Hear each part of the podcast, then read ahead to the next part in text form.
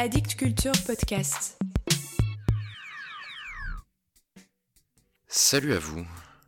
Qu'est-ce que vous avez dans le ventre? Le bide, les tripes? Au minimum, votre passion pour mort à la poésie.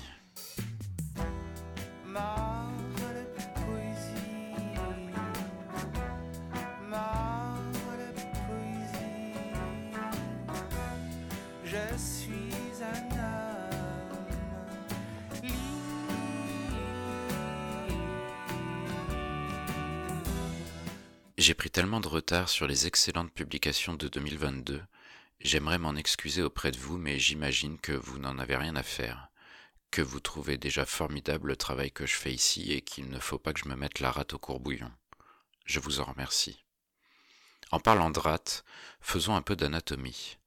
Avez-vous la moindre idée de tous les organes qui se situent dans votre ventre? Entre autres le foie, la vésicule biliaire, l'estomac, le côlon, l'intestin, la vessie et j'en passe. Pourquoi je vous parle de ça?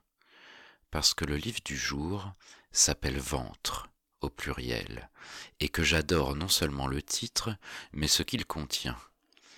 Il est courant en amour de parler de notre cœur, qui bat la chamade ou qui est en marmelade, mais d'expérience, vous ne trouvez pas que son rôle au cœur est un peu exagéré, et qu'il se passe beaucoup plus de choses dans le ventre lorsque nous sommes en amour.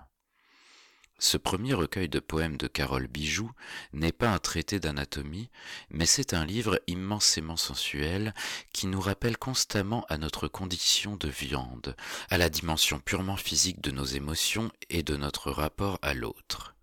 Un recueil de poèmes qui se lit comme un récit, un cheminement amoureux parsemé d'une foule de questions auxquelles nous sommes souvent confrontés. On y parle donc de sexe, de désir ou non d'enfant, de peur, du regard des autres, de notre propre regard sur notre corps.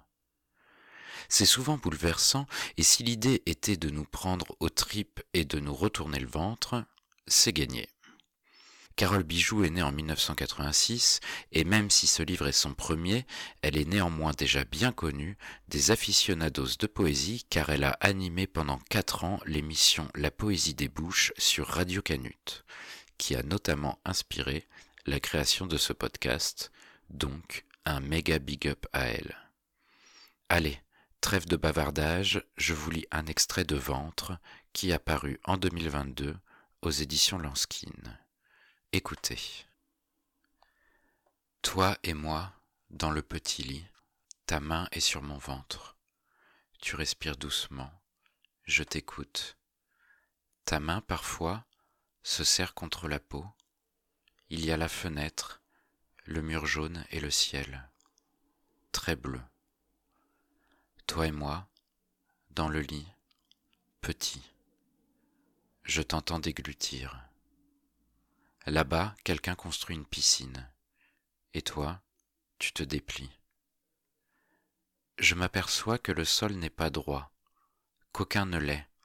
Mes pieds sont plus hauts que ma tête, ou bien est-ce l'inverse? Toi et moi, dans le petit lit. Tu t'étires à présent. Dans la cour se trouvent les plantes, les érables du Japon au milieu de la ville. Tu as planté des radis, Cinq vélos et un pneu de voiture s'apprivoisent. Nous créons un paysage dans la surface impartie, les feuillages, le luxe de notre lit.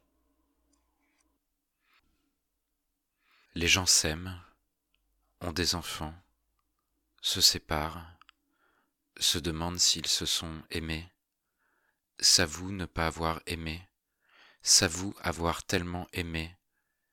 Ils se partagent la garde, ou se la disputent à coups de pioche dans la tête. Ils ont un chien, un chat, ou aucune bête à poil. Ils se demandent s'ils ont fait les bons choix. Ils négocient dans leur tête. Ils aiment leurs enfants, ou bien pas comme ils l'auraient voulu. Ils sont déçus parfois.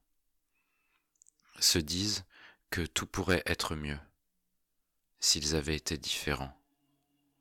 Mais ils sont eux.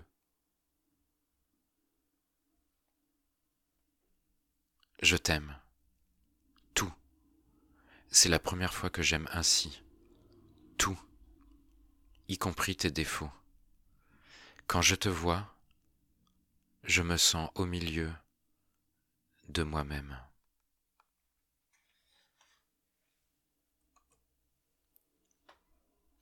Voilà pour aujourd'hui.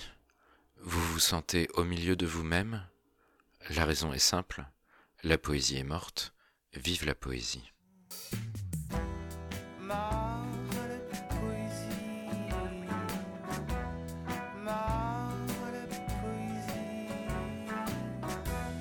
Je suis un